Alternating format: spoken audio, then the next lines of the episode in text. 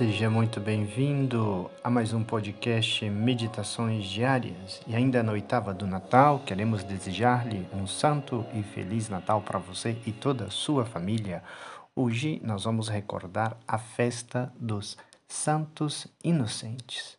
Diz o Evangelho de São Mateus: Herodes mandou matar todos os meninos de Belém e de todo o território vizinho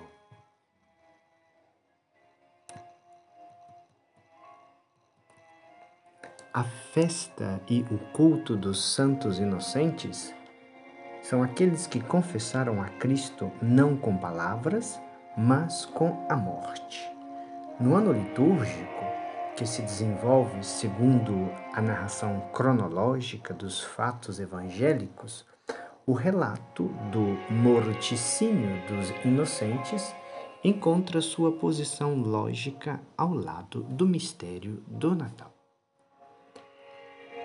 Depois que os magos ofereceram os seus presentes místicos ao menino Jesus, o menino Deus, foram avisados em sonho pelo anjo que não voltassem a Herodes, como tinham prometido, mas que por outro caminho voltassem para sua pátria.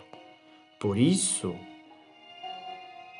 o cruel Herodes receoso de que Jesus lhe quisesse tirar o reino, e vendo que os magos o haviam enganado, irritou-se e mandou que fossem mortos todos os meninos que haviam em Belém e em todo o seu redor. Todos os meninos de dois anos para baixo foram mortos segundo o tempo que havia recebido as informações dos magos. Aqui, nós nos perguntamos: como Deus permitiu que isso acontecesse? Encarando a matança dos inocentes com olhos puramente humanos, não se sabe explicar como é que o Senhor, que é um Pai amoroso, pôde ver tantas mães em desolação em uma cidade inteira e até seus contornos inundada de sangue inocente? Como? Devemos, porém, ponderar que Deus é a sabedoria infinita, que sabe tirar o bem do mal, coisa que nós não sabemos. O que nós chamamos de mal é, às vezes, uma graça singular, que não entendemos no primeiro momento, mas tarde se revela a nós.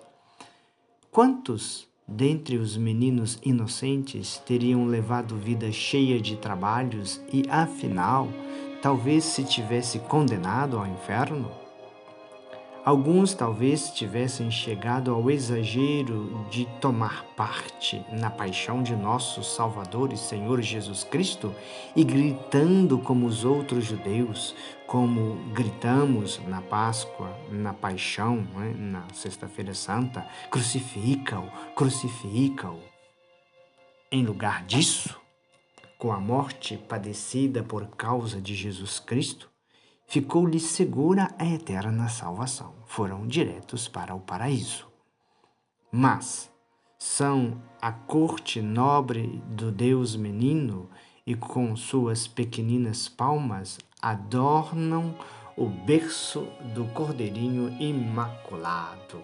Isso são os santos inocentes, corte nobre do menino Deus. E com pequeninas palmas adornam o berço de Jesus.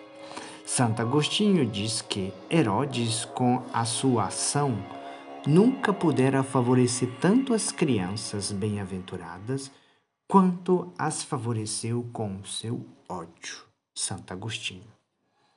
Quando na Judéia se executava o ímpio mundo da matança dos inocentes, Jesus menino já estava fora de perigo porque o anjo apareceu em sonho a José e lhe disse: Levanta-te, toma contigo o menino e sua mãe e foge para o Egito.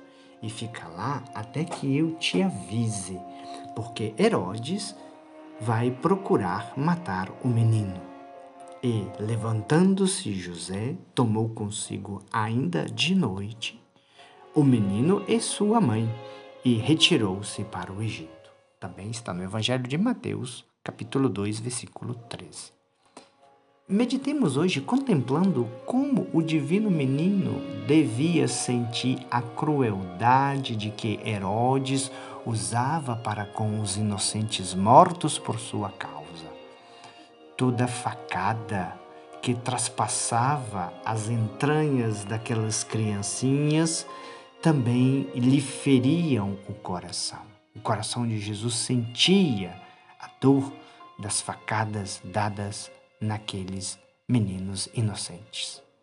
Desde então, ficou decretado o castigo do autor de tamanha barbaridade. Por causa de tão horrível carnificina, Herodes tornou-se objeto de vergonha e de execração do mundo inteiro. Ao passo que fez mais conhecida a natividade do Messias, porque a morte de tantas crianças lhe foi o mais claro testemunho. Além disso, Deus deixou Herodes morrer de uma doença asquerosa e nojenta. Nasceram-lhe no corpo um número incalculável, incalculável de bichos que o devoravam vivo e causavam um fedor insuportável. Prelúdio daquele que em breve havia de atormentá-lo eternamente no inferno.